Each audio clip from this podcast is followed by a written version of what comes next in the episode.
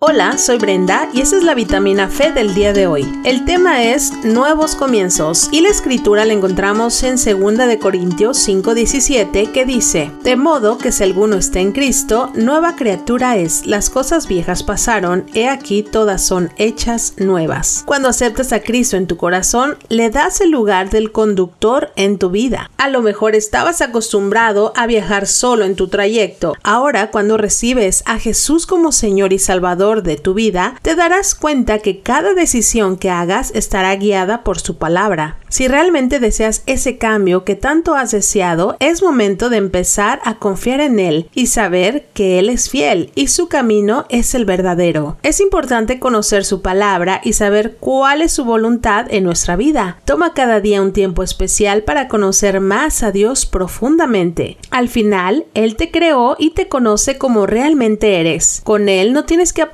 nada porque realmente es el único que conoce tu corazón. Platica con Él él. es tu Padre, tu mejor amigo. Pregúntale cuál es el propósito por el cual te creó, cuáles son los dones que tienes que poner a su servicio. Conoce más de su palabra y lo más importante, déjate transformar por ella. Dios quiere lo mejor para ti. Es como cuando se descompone un auto, no hay mejor lugar para encontrar la solución que leer el manual. Acudir a la información de la compañía que lo creó. Nuestro manual es la Biblia y nuestro creador es Dios. Solo Él sabe la solución a nuestros problemas, el propósito y la dirección de nuestra vida. Es importante saber también que no importa lo que hayas hecho en el pasado, Dios ya te perdonó. Es momento de perdonarte a ti mismo también, para que puedas continuar con la carrera de Dios, como dice claramente en Filipenses 3:13. Olvido el pasado y fijo la mirada por lo que tengo por delante, y así avanzo hasta llegar al final de la carrera, para recibir el premio celestial al cual Dios nos llama por medio de Cristo Jesús. Grandes hombres de Dios que aparecen en la Biblia cometieron muchos errores, pero no se quedaron lamentando. Tuvieron un arrepentimiento genuino en su corazón y Dios los perdonó porque sabía que sus propósitos eran más grandes que sus errores. Es tiempo de dejar cualquier estorbo y que cambiemos nuestra mente al saber que Dios ya nos perdonó. Debemos de seguir adelante adelante. Es verdad que tenemos que hacer cosas diferentes para conseguir resultados diferentes. Ya no podemos seguir igual si queremos alcanzar el premio celestial, pero pienso que si queremos seguir el camino de Dios, debemos dejar de ver los mandamientos como una carga y deleitarnos en ellos, que los seguimos no por temor, sino por amor a Dios y porque sabemos que Él quiere lo mejor para nuestra vida. Hoy es el momento para hacer las cosas diferentes. Es momento de tomar la mano de Dios y